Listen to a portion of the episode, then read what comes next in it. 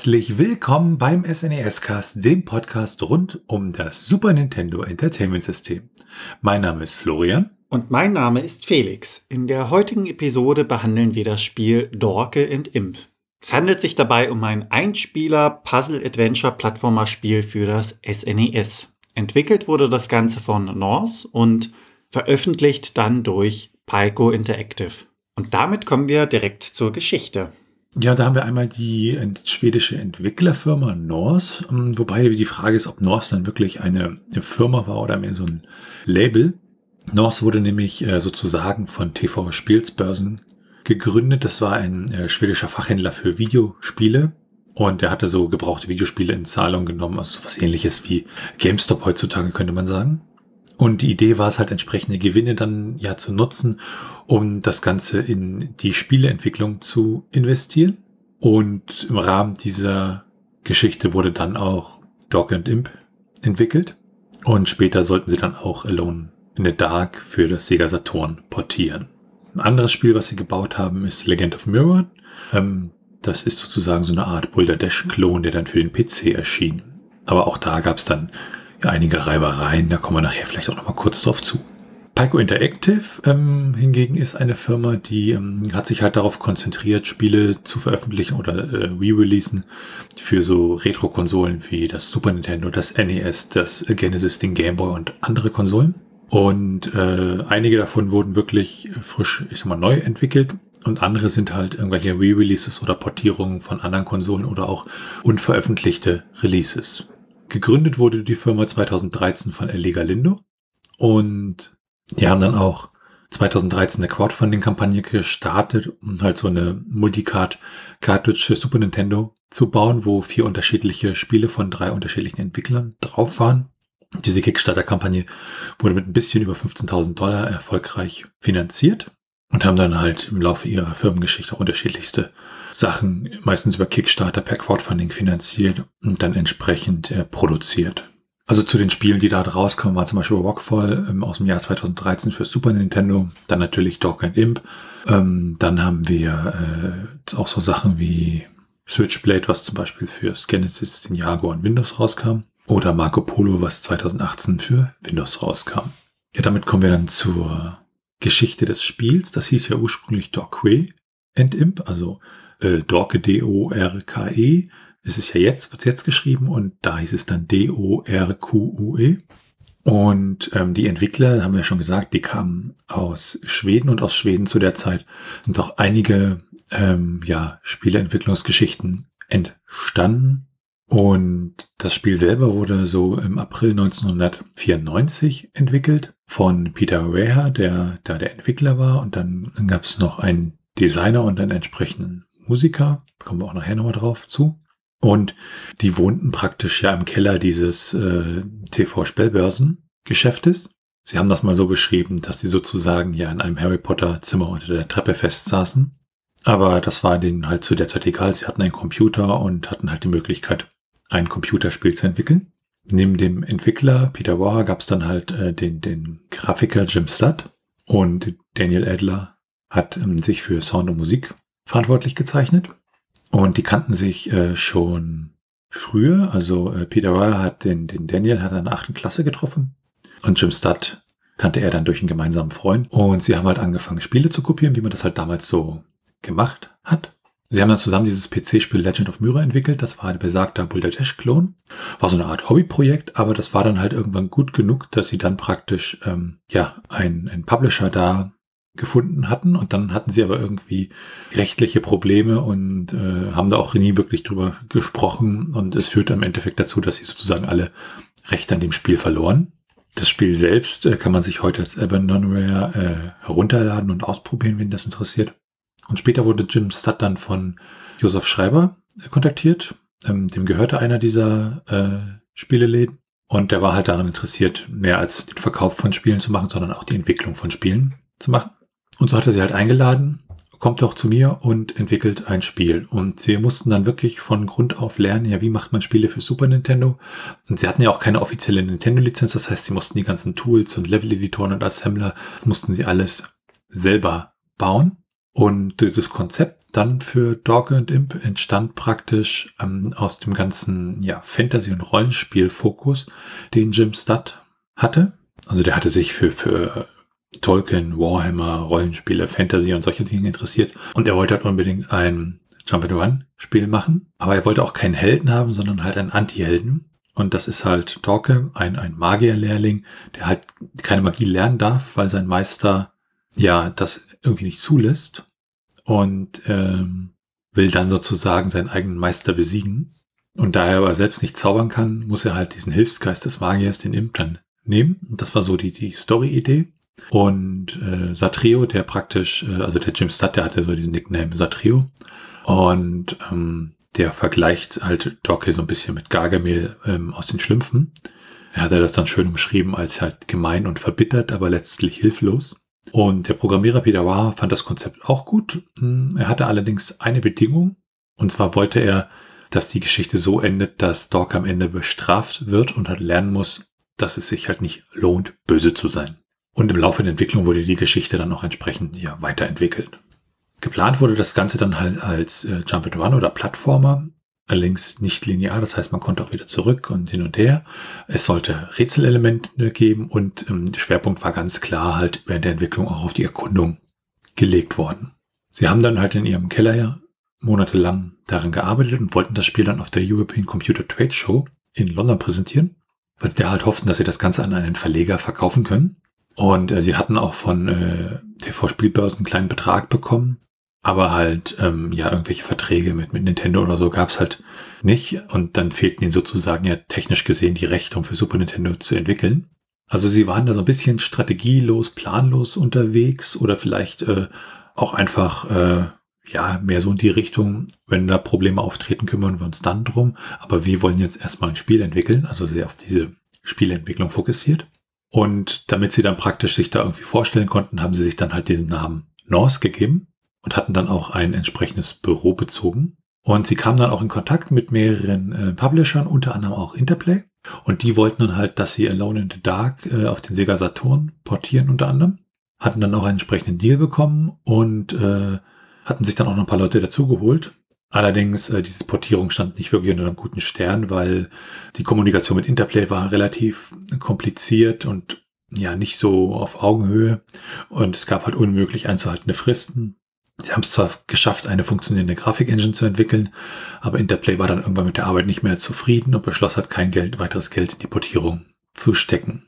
Und dann wollten sie auch noch, dass äh, ja die Entwickler halt umsonst weiterarbeiten. Da hatte Peter War dann genug und hat gesagt, ich will nie wieder ein Spiel entwickeln, äh, weil so wie die Branche aktuell arbeitet, das möchte ich nicht. Und ja, dieses ganze Intermezzo mit Interplay war dann sozusagen auch der Grund, warum dann äh, Talk und Imp halt eingestellt wurde. Und das Spiel war dann sozusagen, ja, kam eigentlich nicht wirklich ans Licht der Öffentlichkeit. Allerdings hat Elisa Galindo, also der Gründer von Pico Interactive, ähm, sich halt so ein bisschen durchs Netz geschaut und oft immer noch auf der Suche nach Spielen, die vielleicht noch unveröffentlicht sind und hat dann auf Anziehen 64 so eine äh, Webseite, die sich halt um unveröffentlichte Spiele teilweise ja das Ganze dokumentiert etc. und hat da halt einen Beitrag über Dog und Imp gesehen und hat dann Peter Wow kontaktiert. Und die Leute waren natürlich dann, haben überlegt, ja, haben gesagt, ja, das, das, das nochmal aufleben zu lassen, das finden wir gut. So Nostalgie. Und ähm, haben das Projekt praktisch wieder zum Leben erweckt. Und äh, es gab auch ein unvollständiges ROM, was halt im Internet kursierte. Und äh, Jim Studd, äh, also Satreo, der war zu der Zeit auch an Krebs erkrankt und hatte gedacht, ähm, ja, das, das macht ihm, macht ihm halt Spaß, etwas zu erschaffen, was anderen Leuten Spaß macht. Und sie guckten dann ja nach der letzten Version und nach entsprechendem Quelltext, aber das war alles so ein bisschen beschädigt. Und dann gibt's dann zwei Versionen der Geschichte. Einmal die Geschichte, dass Pico halt den Code von Grund auf neu schrieb und die Grafiken beibehielt. Ähm, und Satrio halt anbot, ähm, entsprechend neue Grafiken auch zu erstellen. Und die andere Variante ist, dass man irgendwie aus den ROMs halt, aus den ROM-Dingern da dann das Spiel vervollständigt hat. Da widerspricht sich die Quellenlage so ein bisschen an einigen Stellen. Und äh, aus der Zeit der Entwicklung dann, wo sie es praktisch wieder aufleben lassen haben, kommt dann auch so die Aussage, dass sie glauben, wenn sie das Spiel damals veröffentlicht hätten, hätte das Spiel nicht so einen Impact gehabt wie heutzutage, weil halt äh, ja das SNES sozusagen schon am Ende seines Lebenszyklus war und äh, das Spiel auch relativ schwierig war und ähm, ja, es vielleicht dann auch nicht entsprechend gemocht wurde an der Stelle dann, wenn man das Rückblick betrachtet. Ja, und dann wurde das Spiel halt vervollständigt und ähm, da noch Sachen dran gemacht, ein bisschen erweitert, eine neue Welt hinzugefügt. Also das war, wurde nicht einfach das alte ROM genommen und irgendwie noch ein paar Bugs gefixt, sondern sie haben das Spiel wirklich noch rund gemacht und das Ganze entsprechend äh, ja, aufgebohrt. Ja, das Team bestand halt, wie gesagt, aus dem Lead-Programmer Peter Warher, aus dem äh, Sound- und Musikkomponisten Daniel Adler und äh, für die ganze Konzeptart war halt Jim Studd, aka Satrio, zuständig und Direktor war dann halt Ellie Galindo und äh, für die Boss Sprites äh, haben sie Neo verpflichtet und so Game Hacking hat dann noch äh, Josiah Baldwin gemacht. Ja, und äh, Jim Studd, aka Satrio, der starb dann im Alter von 42 Jahren halt an dem Krebs am 29. April 2014. Veröffentlicht wurde das Spiel dann schlussendlich Oktober bzw. November 2015 für Super Nintendo und auch eine Windows-Version gab es dann, die erschien 2016 auch im Oktober. Im Gegensatz zu vielen anderen ja, Spielen ist dieses Spiel natürlich dann ein unlizenziertes Spiel, da Nintendo ja keine Lizenzen mehr für entsprechend neue Super Nintendo Spiele erteilt. Und damit schauen wir uns das Setting von Dog and Imp an. In den Bergen des alten Schweden lebt ein mächtiger Zauberer und dieser Zauberer hat ein ja, Untertan, ein Helferlein und das ist Dorke, ein kleiner grüner Kobold, der unter seiner Obhut in dem Sinne steht. Dorke wird seiner Aufgaben irgendwann überdrüssig und wollte dann wissen, was sein Meister weiß. Also die ganze Macht, die ihm inne liegt, die Zaubersprüche, die wollte er erwerben weil er es einfach satt hatte, jeden Tag zu putzen, Holz zu hacken und ähnliches. Der Zauberer hingegen von seiner Seite ist, nun ja, ihm gegenüber auch bereits so ein wenig überdrüssig und hat ihn dann, nachdem er seine Forderungen gestellt hat, auch losgeschickt, um Aufgaben zu erledigen, die etwas schwieriger und gefährlicher sind, mit dem Versprechen, dass er ausgebildet wird, also sein Wissen in dem Sinne weitergibt falls er diese Aufgaben schaffen sollte. Begleitet wird man dabei von einem kleinen roten Imp, der für den Schutz vom Zauberer Dork beigestellt worden ist. Und damit springen wir dann zum Gameplay. Wenn man das Spiel startet, kommen einem zuerst die Logos der beteiligten Firmen entgegen und dann landet man auch schon direkt im Titelbildschirm.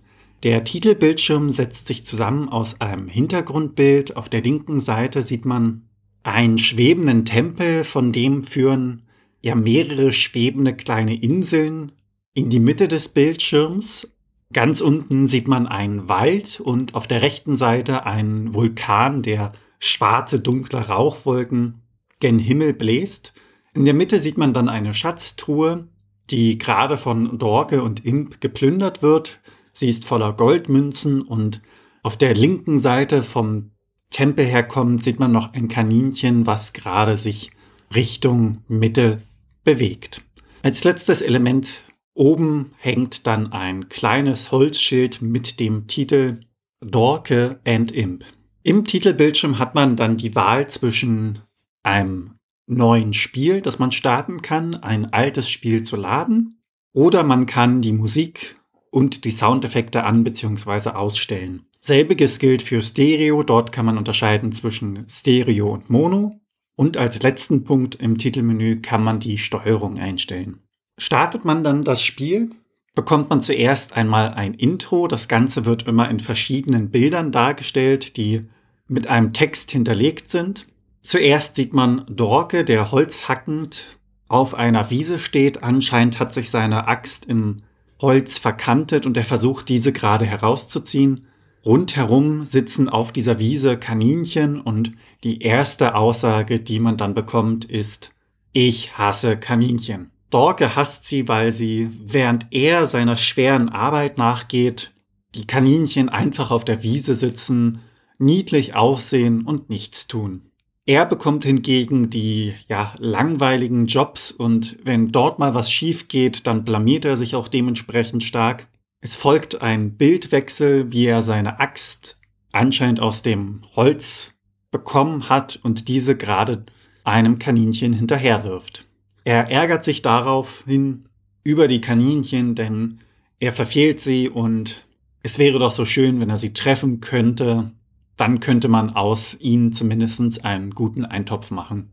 Man sieht dann im nächsten Bild, wie er auf einem Baumstumpf mit einem Bein steht und sich dagegen ja lehnt gewissermaßen und dann so enthusiastisch aussieht wie ein Held, der gerade auf seine Reise hin starten möchte und es kommt der Ausspruch, das ist nicht richtig. Er beklagt sich darüber, dass sein seniler Meister wenigstens sein Wissen, also seine Zaubersprüche, seine Macht ihm weitergeben könnte. Und dann könnte man ja realen Spaß haben. Daraufhin lacht er und wenn man sich den vorangehenden Text so betrachtet, ist das wahrscheinlich so ein, ja, Bösewicht-Lachen. Man sieht daraufhin seine Augen und den Gedankengang, was kann denn der Zauberer schon großartig tun, wenn ich mich gegen ihn auflehne? Es kommt dann, wie es kommen muss.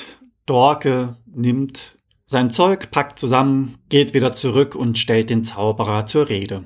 Dieser stellt ihm vier Aufgaben und sollte Dorke es schaffen, diese vier Aufgaben zu erledigen, dann verspricht er ihm im Gegenzug die Zaubersprüche und sein Wissen quasi an ihn weiterzugeben. Als Schutz bekommt er dann noch vom Zauberer den Imp, der ihn auf seiner Reise begleiten soll und teilweise als Schutzfaktor dient, teilweise zum Angriff und teilweise auch einfach, um ihn den Weg zu weisen. Im letzten Bild sieht man dann auf der linken Seite das Haus des Zauberers. Der Zauberer steht ein wenig daneben und Dorke und Imp gehen dann zu ihrer ersten Aufgabe. Das Ganze sieht man dann im Schattenriss. Und dann ist man gewissermaßen schon direkt im Spiel. Der größte Teil des Bildschirms zeigt wieder die Welt und man hat oben dann ein Menü, das die kleinen als auch großen Truhenschlüssel und Bomben anzeigt. Ganz oben rechts sieht man die Anzahl der Münzen, die man bereits gesammelt hat und gewissermaßen in einer zweiten kleinen Menüleiste sieht man rechts unten die Anzahl der Leben und die aktuelle Energie von Dork. Im Normalfall wird ja die Energie als ja, Lebensbalken dargestellt, der dann immer schrumpft und sobald er Null erreicht hat, hat man ein Leben verloren. Hier im Spiel ist es so geregelt, dass man den Gesichtsausdruck von Dorke sieht und dieser wird dann ja verzerrter, je mehr Schmerz er einstecken musste, also je mehr HP er verliert, desto verzerrter wird sein Gesicht rechts unten. Im Spiel kann man dann einiges an Gegenständen einsammeln. Bei den Gegenständen, die man dann im Spiel einsammeln kann, handelt es sich unter anderem um Süßigkeiten, um genau diesen Effekt, also die niedrigen Lebenspunkte wieder aufzufüllen. Im Handbuch steht dazu schön, dass man, auch wenn man es gelernt hat, Süßigkeiten nicht von Fremden anzunehmen, dass man sie hier doch einsammeln kann, um Energie aufzufüllen. Daneben gibt es dann noch rote Tränke. Diese füllen die HP auch auf, allerdings etwas stärker. Und es gibt ein One-Up, da bekommt man dann ein Zusatzleben und sollte man die jeweiligen Schlüssel zu den im Spiel vorhandenen Truhen haben, können darin Goldmünzen, Bomben oder Essen enthalten sein. Es geht also beides in der Welt verteilt als auch in den Truhen. Bei den Schlüsseln unterscheidet man zwischen kleinen Schlüsseln und großen Schlüsseln. Die kleinen Schlüssel sind meistens für die Truhen da und die großen Schlüssel braucht man, um das jeweilige Level zu schaffen, das Schloss aufzuschließen und in das nächste Level bzw. in den nächsten Levelabschnitt zu kommen. Hilfe bekommt man dabei auch im Shop. Dort kann man sich diese Gegenstände, wenn man genügend Goldmünzen hat, auch einkaufen. Was die Bomben angeht, diese werden verwendet, um ja, spezielle Blöcke wegzusprengen und dementsprechend Zugang zu neuen Arealen zu erreichen. In den vier vorhandenen größeren Welten, also dem Wald, den Zwergenminen, dem Himmelspalast und dem Vulkan, lauert einiges an Gefahren. Das sind unter anderem dann Bienennester, die Kaninchen, Steine werfende, ich würde sagen Gartenzwerge, ich bin mir da nicht ganz sicher, und Vögel. Die Grafik dieser Gegner wechselt dann natürlich von Level zu Level, aber grundsätzlich sind diese vertreten. Das heißt wieder Nahkampf, Fernkampf, laufend und springend, wenn man so möchte. Es gibt dann auch Plattformen, die sich ja teils bewegen und über Abgründe führen. Mitunter muss man gerade bei diesen Plattformen auch aufpassen, denn die Sprunghöhe ist ja manchmal begrenzt durch eine Decke. Was das Ganze vom Schwierigkeitsgrad wieder etwas erhöht. In den Welten lassen sich auch zum Teil versteckte Areale finden, in denen dann Gegenstände als Belohnung warten und die vier großen Welten unterteilen sich ja in kleinere Abschnitte und wenn man dann eine große Welt geschafft hat, muss man sich am Ende dem ja, Endboss stellen. In den Wäldern sind das die einheimischen Feen. In den Zwergenminen ist das ein ja gigantisch großer Zwerg mit einer noch riesigeren Axt, der immer hin und her springt. In den Zwergenminen an sich gibt es auch eine kleine Besonderheit. Dort sieht Dorke nicht wirklich den gesamten Bildschirm, sondern nur ein Lichtkegel um sich herum. Das macht es unter anderem auch schwieriger, den Wurfgeschossen der Zwerge, die dort vorkommen, auszuweichen. Im Vulkan sieht man dann Nebelschwaden, Dampf, teilweise Feuerbälle mit brennenden Abgründen und gegen Ende muss man dann den ja, großen roten Drachen, der hier nur als Kopf von der linken bzw. rechten Seite ins Bild kommt, besiegen. Es gibt den Himmelspalast dann als nächstes. Dort muss man eine fliegende Hexe besiegen. Hat man den jeweiligen letzten Abschnitt der Welt geschafft, dann bekommt man immer so kleine Zwischensequenzen wie im Eingangsintro zu sehen, wie sich der Zauberer und Dorke unterhalten. Das Ganze gilt dann auch für die Credits, nachdem man den letzten Endboss besiegt hat. Man sieht dann, wie Dorke mit den mächtigen Gegenständen, die er auf dieser Mission gesammelt hat, zurück zum Zauberer geht und sich fragt, warum er diese denn eigentlich aushändigen sollte. Denn den Gegenständen liegt ja eine gewisse Macht inne. Dadurch wird Dorke wirklich riesig und versucht dann den Zauberer in einem Bild mit seinem Fuß zu zertreten und laut seiner Aussage ist es dann so, dass doch der Zauberer eine gebügelte Kleidung bräuchte, denn sie wirft ja schon Falten und er ihm dabei helfen möchte, indem er ihn zertritt und die Falten dann ja rausbekommt. Das Ganze ist natürlich ironisch gemeint und vom Zauberer kommt dann die Aussage, dass er doch gerade begann, ihn zu mögen. Jetzt allerdings durch sein Verhalten müsse man Dorke eine reale Lektion erteilen und es gibt einen Bildwechsel in der Szene. Der Zauberer brutzelt mit einem Finger Dorke, er schrumpft ihn auf die Größe eines Kaninchens und verwandelt ihn auch vom Aussehen in eins. Dorkes schlimmster Albtraum, das, was er am meisten hasst, zu dem ist er selbst geworden. Und damit kommen wir zur Steuerung. Mit der linken bzw. der rechten Schultertaste kann man im Inventar hin und her wechseln. Das heißt, man kann seine Bomben, seine kleinen oder großen Schlüssel auswählen. Mit der X-Taste feuert man kleine Angriffsbälle mit dem Imp. Mit der Y-Taste gedrückt und sich bewegend läuft man dann in die jeweilige Richtung. Damit ist jetzt nicht das normale Laufen gemeint, das macht man mit dem Digitalpad. Hier ist dann wirklich das Sprinten gemeint. Mit Start kann man das Spiel pausieren als auch wieder aufnehmen. Mit Select kann man einen Gegenstand benutzen und mit B kann man die Fähigkeit des Imps nutzen. Dieser greift dann den Mantel von Dorke und hilft ihm dabei, für kurze Zeit irgendwo hinzuschweben. Für kurze Zeit, weil der Imp beim Schweben Dorke quasi erwirkt. Er wird stranguliert von seinem eigenen Mantel. Und damit springen wir dann zur Grafik und dem Sound. Die Einleitung mit den Titelbildern und diesen Zwischensequenzen, die ist grafisch so ziemlich cool. Das hat immer so ein bisschen was von, von einer Art Comic, auch diese Zwischenbilder und auch der Text und die Story, die das Ganze dann sozusagen durch das Spiel begleiten. Im Spiel selbst, die Hintergründe sind eigentlich sehr schön und auch teilweise die Lichteffekte, mit denen da gearbeitet werden. Und dann gibt es natürlich auch Bossgegner und überhaupt die Gegner-Sprites. Also das, das hat alles ja eine gewisse Liebe. Das ist alles eigentlich ziemlich hübsch an der Stelle. Die Musik als solche ist auch wirklich solide produziert über die unterschiedlichen Stages hinweg.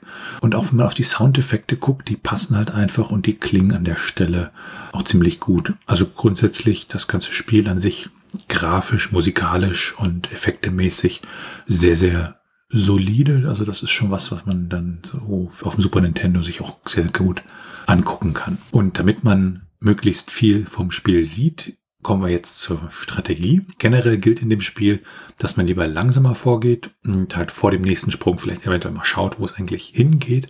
Und auch so Plattformen, die zum Beispiel übereinander stehen, ähm, können sich als relativ schwer erweisen, weil man da so ein bisschen nach links und dann wieder nach rechts springen muss, während man nach oben springt, damit man halt sich nicht einfach nur den Kopf stößt, sondern ähm, wirklich die Plattform hochkommt. Und das ist manchmal so ein bisschen frustrierend, weil äh, das doch relativ schwer ist und auch man dann richtig gutes Timing an der Stelle braucht. Wobei man nicht das Gefühl hat, dass es unfair ist, aber es ist halt schwer. Auch beim Feuern ist es halt darauf zu achten. Also ich kann so eine Art Feuerbälle ähm, abfeuern um, von diesem Imp. Und die kommen halt nicht direkt von dem Kobold, von Dorcas, sondern die kommen halt ähm, ja von dem Imp. Und der schwebt immer so ein bisschen links schräg über einem. Und damit verändert sich natürlich auch der Winkel der Bälle. Und das muss halt entsprechend beachtet werden, wenn man Gegner attackiert. Das ist nicht so wie bei Super Mario, wenn ich die Feuerblume habe, dass ich dann einfach schieße und der Gegner vor mir entsprechend das abbekommt, sondern ich habe halt diesen, durch diesen anderen Winkel muss ich halt auch anders stehen, um die entsprechenden Gegner zu treffen. Manchmal ist es auch einfach sinnvoll, den Gegnern aus dem Weg zu gehen. Das ist in vielen Fällen sogar schneller und einfacher. Ähm, bei Gegnern, die allerdings so Dinge werfen, beziehungsweise mit Magie auf den Spieler irgendwelche Feuerbälle feuern, da muss man wirklich darauf achten, dass diese Dinge auch durch die Plattform hindurchkommen. Also man kann dann auch getroffen werden, wenn man eigentlich sozusagen eine Plattform noch hat, die das blockiert. In der Theorie gehen die halt trotzdem durch und können einen dann treffen. Ansonsten grundsätzlich die Münzen und die Items einsammeln. Das hilft im Spiel und, und man kann dann in dem Shop auch Items und Leben kaufen. Man sollte sich durch die Anzahl der Leben, die man hat, nicht täuschen lassen. Das sind am Anfang 50, das wirkt relativ viel, aber man braucht sie auch im Laufe des Spiels, weil das Spiel ist halt, wie gesagt, vom Schwierigkeitsgrad her wesentlich knackiger. Und es gibt halt auch bestimmte Gegnertypen, welche einen, ja, wie würde man das nennen, etwas nachhaltiger nerven, zum Beispiel die Bienen. Da sollte man wirklich vorsichtig sein, weil da stirbt man doch dann relativ oft, wenn man da in so einen Bienenstock hineinläuft. Dann gibt es neben dem normalen Spiel natürlich auch noch die Bossgegner, die sind manchmal klein und agil und manchmal relativ groß. Und so hilft zum Beispiel bei diesen kleinen fliegenden ähm, Feen oder was das da an der Stelle waren, kann man natürlich wild durch den, den, den Spielebildschirm springen, aber das führt meistens dazu, dass man verliert. Da ist dann zum Beispiel eine gute Strategie, einfach stehen zu bleiben und ähm, den Imp feuern zu lassen und dann hoffentlich alle Feen möglichst zeitnah zu treffen. Das ganz kurz zur Strategie von Dog and Imp und nun schauen wir uns die Cheats an.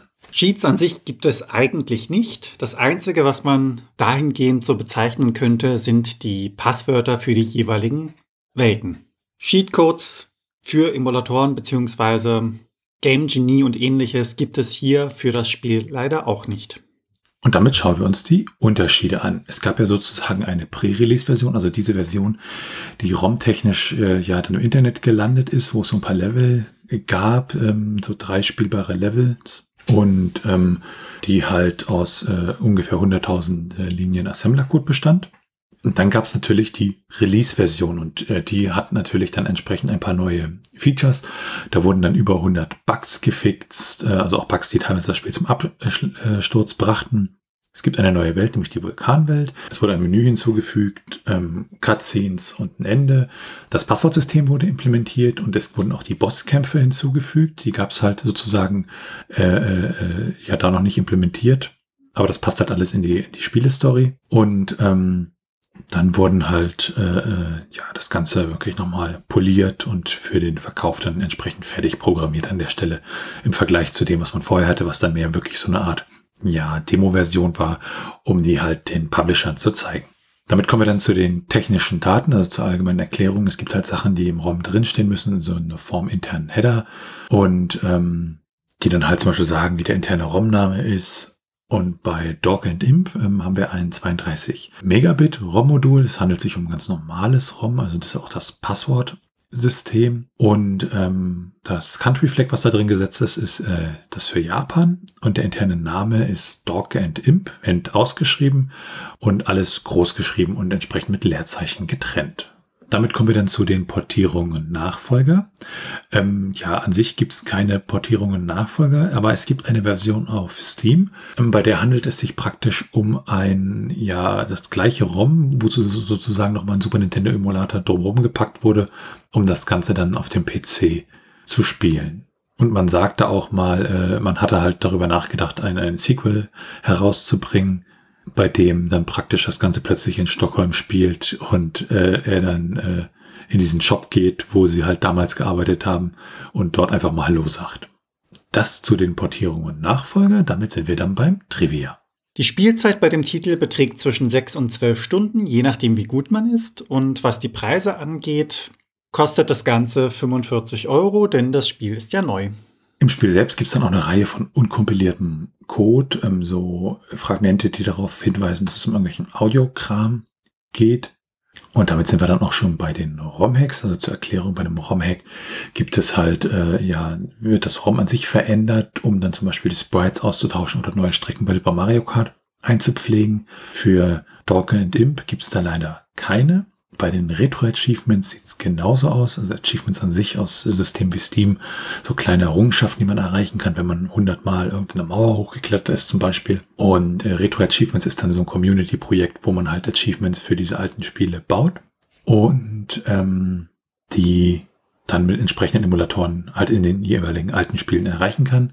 Hier gibt es dann leider auch keine, aber da das wie gesagt ein Community-Projekt ist, kann man da natürlich dann anfangen, eigene Achievements für Dog Imp zu erstellen. Dann sind wir bei den Speedruns. Hier das gleiche Bild. Da gibt's leider auch keine, also keine Aufzeichnung, bei denen es halt darum geht, das Spiel möglichst schnell durchzuspielen, auch unter Ausnutzung von Bugs und ähnlichem.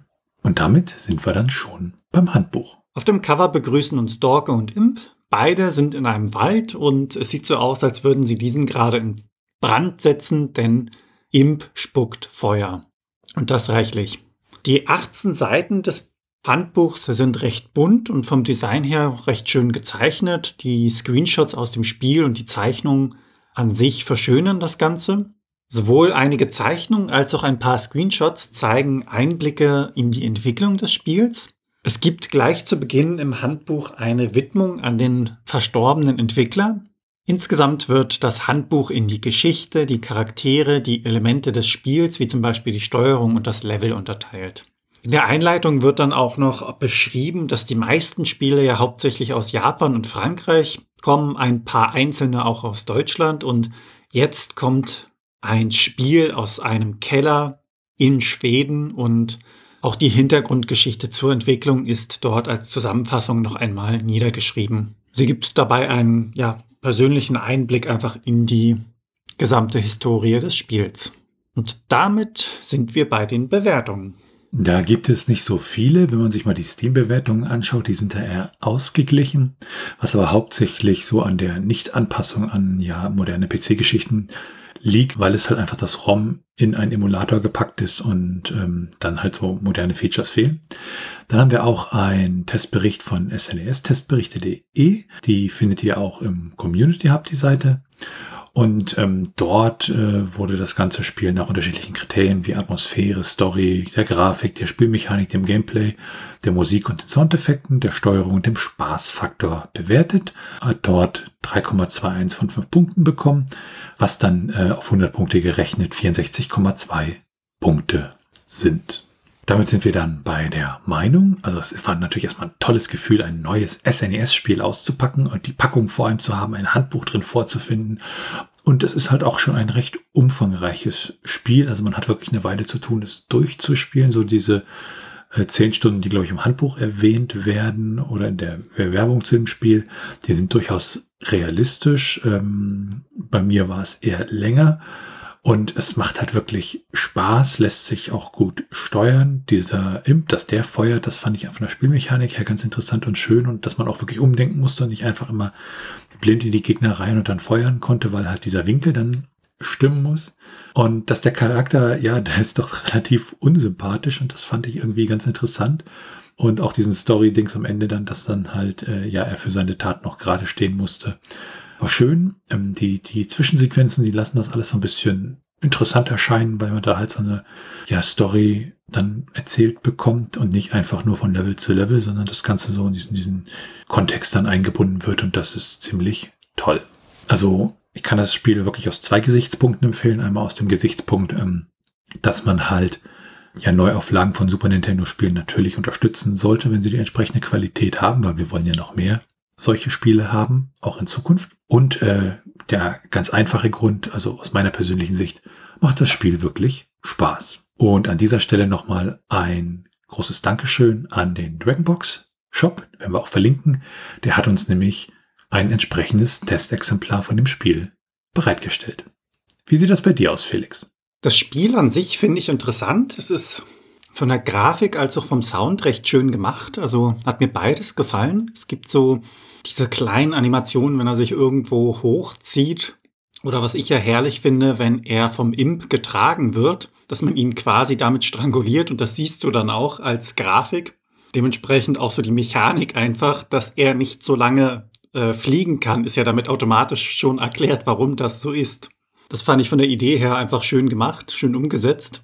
Ich finde es interessant, dass das Ganze noch entwickelt wird, weil ich habe das SNES e ja als Konsole im Kopf, die abgeschlossen ist. Also das ist ja schon Jahre her, dass die Produktion eingestellt worden ist und dementsprechend gibt es zwar noch so kleinere Dinge, wo man sagt, hm, da möchten wir mal so ein bisschen dran anknüpfen, versuchen wir das Ganze noch einmal wieder zu beleben. Aber dass es dann Leute gibt, die von sich aus einfach sagen, okay, wir machen das Spiel jetzt, wir greifen das wieder auf, wir stecken da auch eine Menge Zeit rein. Also man hat ja auch viele Hürden. Die Finanzierung, die Zeit, wie gesagt, das Programmieren, dann die Handbücher, den Druck, Gestaltung und, und, und. Das ist dann schon schön zu sehen, dass es da noch Interesse gibt, beziehungsweise Leute gibt, die das dann auch vollenden. Aber das Ganze schreckt dann ja auch mitunter ab, wenn man sieht, wie viel Arbeit da drin ist. Und als Einzelperson zum Beispiel hat man vielleicht Erfahrung mit ja, dem Zeichnen von Teils oder der Programmierung an sich, aber dann fehlt ja auch noch die Musik, die Vermarktung und all die anderen Dinge. Und das ist dann für eine Einzelperson auch wieder recht schwierig. Und da kann es dann auch daran scheitern, dass man sagt, okay, ich kann das, aber ich möchte mir jetzt kein Team suchen. Und ich finde, das macht das Ganze schon durchaus bemerkenswert. Im Spiel war ich ja überrascht, dass ich nicht so gehetzt werde von den Gegnern, so in die Richtung links oder rechts. Das bin ich irgendwie anders gewöhnt. Das war mal eine schöne Abwechslung. Die Zwischensequenzen unterstreichen das Ganze auch noch so ein bisschen so von der Art, wie die Charaktere denn sind. Das kann man da so schön rauslesen, wie ich finde. Und man hat von dem Spiel auch was von der Spielzeit her. Es ist allerdings vom Anspruch her auch nicht gerade leicht, zumindest aus meinem Empfinden heraus, das Ganze durchzuspielen. Und schlussendlich, das, was ich noch als schönes Detail empfinde, ist das Handbuch gewesen, also die Ehrung vom Verstorbenen. Das fand ich einfach passend, also sehr angemessen und nicht irgendwie übertrieben. Und dann haben wir für euch noch eine Überraschung. Dank der freundlichen Unterstützung des Dragonbox Shops, also es ist ein deutscher Shop für Retro-Spiele, Zubehör und Mini-PCs, verlosen wir drei Exemplare von Dog and Imp. Und alles, was ihr dafür machen müsst, ist unter den entsprechenden Beitrag zur Episode einen Kommentar zu hinterlassen. Und wir möchten von euch wissen, was ist euer Lieblingsspiel für Super Nintendo? Und vielleicht auch ganz kurz, warum. Ganz wichtig, füllt beim Abgeben des Kommentars unbedingt das Feld E-Mail richtig aus, damit wir euch im Falle eines Gewinnes kontaktieren können und ihr uns eure Versandadresse mitteilen könnt. Alle Kommentare, welche bis einschließlich zum 31. Dezember die Frage beantworten, werden in die Verlosung eingehen. Und euer Wohnsitz bzw. eure Versandempfangsadresse muss sich in Deutschland befinden.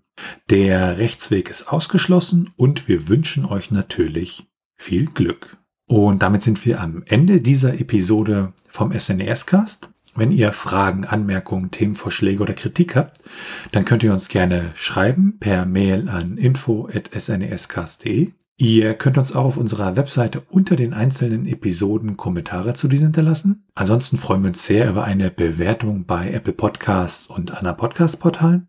Und natürlich könnt ihr uns auch persönlich empfehlen. Ihr könnt uns auf Steady unterstützen. Da freuen wir uns drüber und es hilft uns, diesen Podcast zu machen. Und ihr erhaltet dafür das eine oder andere kleinere Benefit. Für unsere bisherigen Unterstützer an dieser Stelle ein ganz, ganz großes Dankeschön.